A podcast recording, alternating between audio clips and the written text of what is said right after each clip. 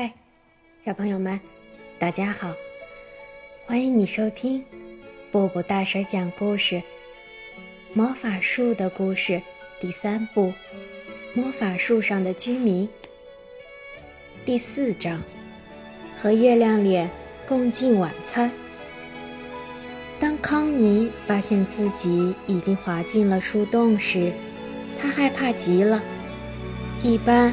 大家用滑道的时候都是坐在坐垫上的，可是康妮没有，他不停地滑啊滑，转啊转，速度越来越快。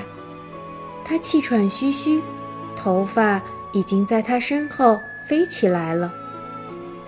康妮终于滑到了树底，他的脚轻轻碰了一下树里的暗门，门开了。康妮冲了出来，落在一片非常柔软的苔藓上。苔藓是魔法树上的居民特意种的，为了让从树顶滑落下来的人轻轻着陆。康妮坐在苔藓上，喘着粗气，很害怕。他想，大家都在树顶上有说有笑的吃饭呢。只有他一个人在树下，没有人会注意到他。他只能在树下等他们回来，也许要等好久好久。要是我知道回家的路，就可以自己回去了。康妮自言自语道：“可惜我不认识回家的路。”诶，那是什么？一只穿着旧衣服的红松鼠从树干里钻出来，蹦蹦跳跳来到康妮跟前。“你的坐垫呢？”松鼠问道。“什么坐垫？”康妮不明白。“你滑下来时坐的垫子啊。”松鼠说。“我什么也没有做啊。”康妮回答。你肯定做了，松鼠边说边找坐垫。大家都是坐着垫子滑下来的，你把坐垫放哪儿了？别淘气了，快给我，我得把坐垫还给月亮脸。我告诉你了，我没有坐垫。康妮有点不耐烦了。我直接滑下来的，现在感觉有点热。康妮站起来，松鼠向她后面看去。天哪，你裙子后面破了，内衣都露出来了。你真的没坐垫子滑下来呀？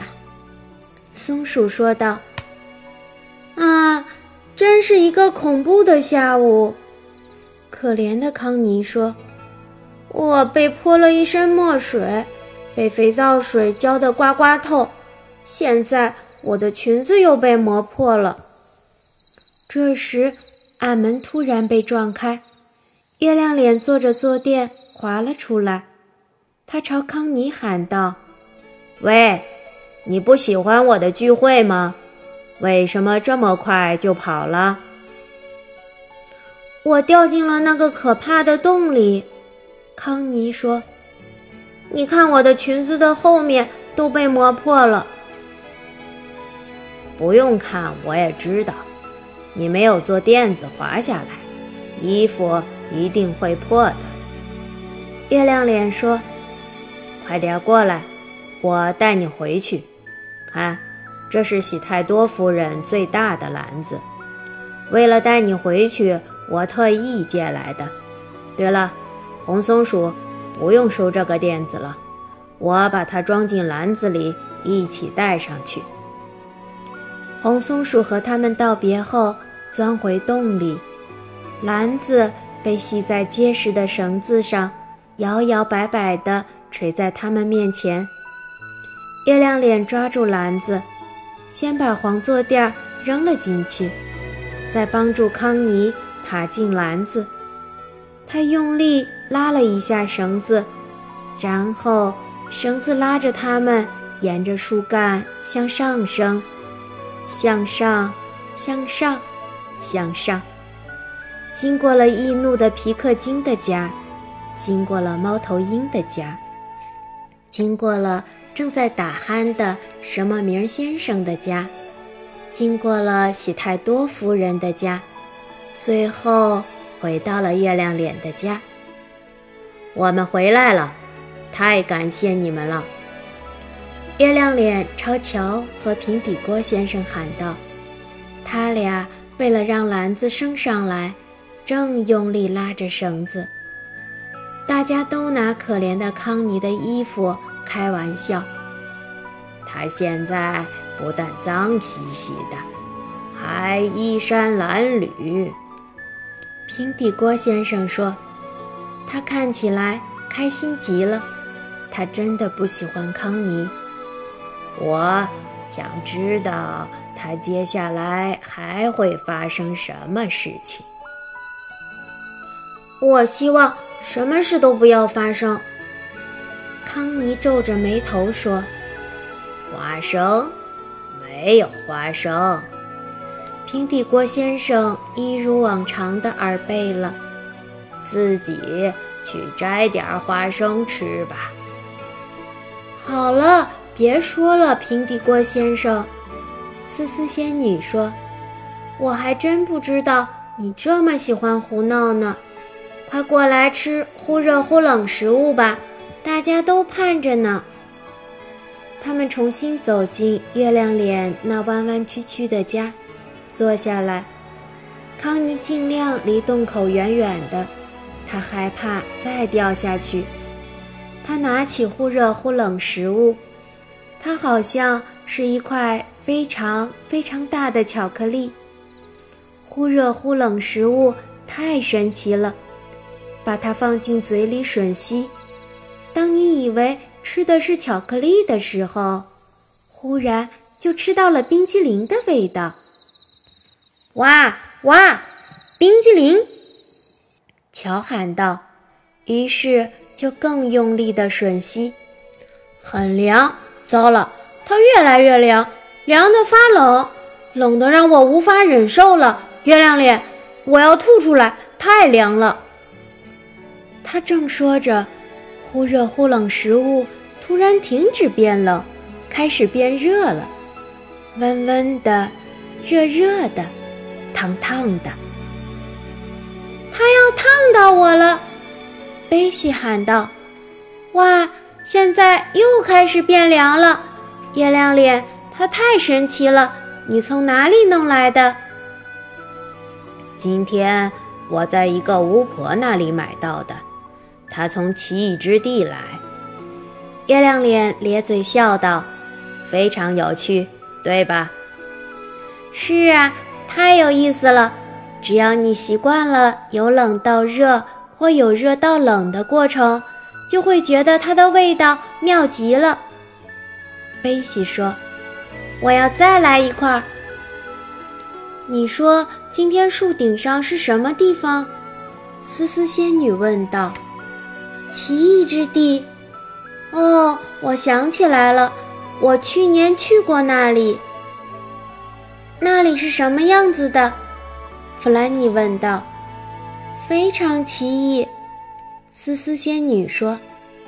那里的一切都很罕见和奇妙，看不到顶又永远爬不到头的梯子，随风唱歌的树。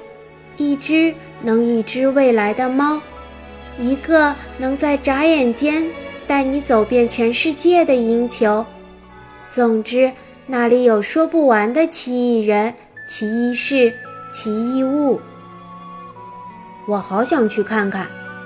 乔说：“来不及了。”思思仙女说：“那个地方今天就要移走了，现在去是非常危险的。”因为它随时可能移走，它要是移走了，你就回不来了。我一点也不相信，康妮说。他什么神奇的事情都不相信。乔看着神情困惑的思思仙女，解释道：“别理她，思思仙女，她很快就相信了。我才不信呢！康妮说：“我开始认为这所有的一切都是一个可怕的梦。”好吧，你赶快回家，上床去做你的梦吧。”乔说。康妮让他觉得很累。我回家。康妮站起来，生气地说：“我现在就下去，让那只松鼠送我回家。这个聚会真是太无聊了。”这个任性的小女孩走到门口，打开门，走出去，砰的一声，关上了门。大家面面相觑。他总是这样吗？月亮脸问道。“嗯。”乔说，“他是一个被宠坏了的小孩，总是我行我素，瞧不起任何事。我还是赶紧把他拉回来吧。”“别，别叫他。”月亮脸说，“他受不了一点委屈。如果他想爬下去，就爬下去吧。”我希望他再次偷看易怒的皮克金。我刚才坐着篮子路过皮克金的房间时，看见他正在写信。不过这次他用的是红墨水。没准康妮的衣服已经被染上了红色的墨水。弗兰妮说道。但是这次康妮没有往下爬。他站在外面，小声抽泣着。他向树下看去，西太多夫人正在忙着洗衣服。真是个愚蠢的老太太！康妮一点儿也不愿意靠近她，她可不想再被浇透了。于是，她抬头向上看去，康妮已经接近树顶了。她琢磨着。如果能爬到树梢上，俯视整个魔法森林，应该非常有趣儿。他会看得好远好远。康妮慢慢地爬到了树梢上，他发现整个树顶都直直地插进了在空中漂浮的云层里。好奇怪！康妮向上看去，发现云层上。有个紫色的洞，魔法树最顶端的树梢穿过云洞消失了。我能去那里吗？钻进云彩里？嗯，我上去瞧一瞧。他爬上了最高的树枝，在厚厚的云层中发现一个梯子。康妮充满了好奇，他迫不及待地想爬上梯子，去看看。梯子的尽头有什么？他爬上了梯子，头部穿过了云洞。他看到了一个全新的、与众不同的地方。哇！康妮惊奇地叫道：“看来他们说的都是真的。魔法树的顶上真的有一块土地。我不会是在做梦吧？”他爬上了那块土地。这里真特别，到处都是嗡嗡的响声，各种怪模怪样的人来来往往，有的看起来像巫婆，有的看起来像小妖精，他们都没有注意到康妮。地在向前移动，一个小妖精对另外一个小妖精说：“它又移动了。”接下来我们要去哪里？奇异之地从魔法树上移走了，而且带走了可怜的康妮。康妮还能再回来吗？她失踪了吗？要想知道结果，你要记得收听布布大婶的下次故事哦。如果你喜欢听布布大婶的故事，记得提醒爸爸妈妈关注布布大婶哦，这样你就可以第一时间收听到布布大婶更新的新故事啦。好了，各位小朋友们。再见。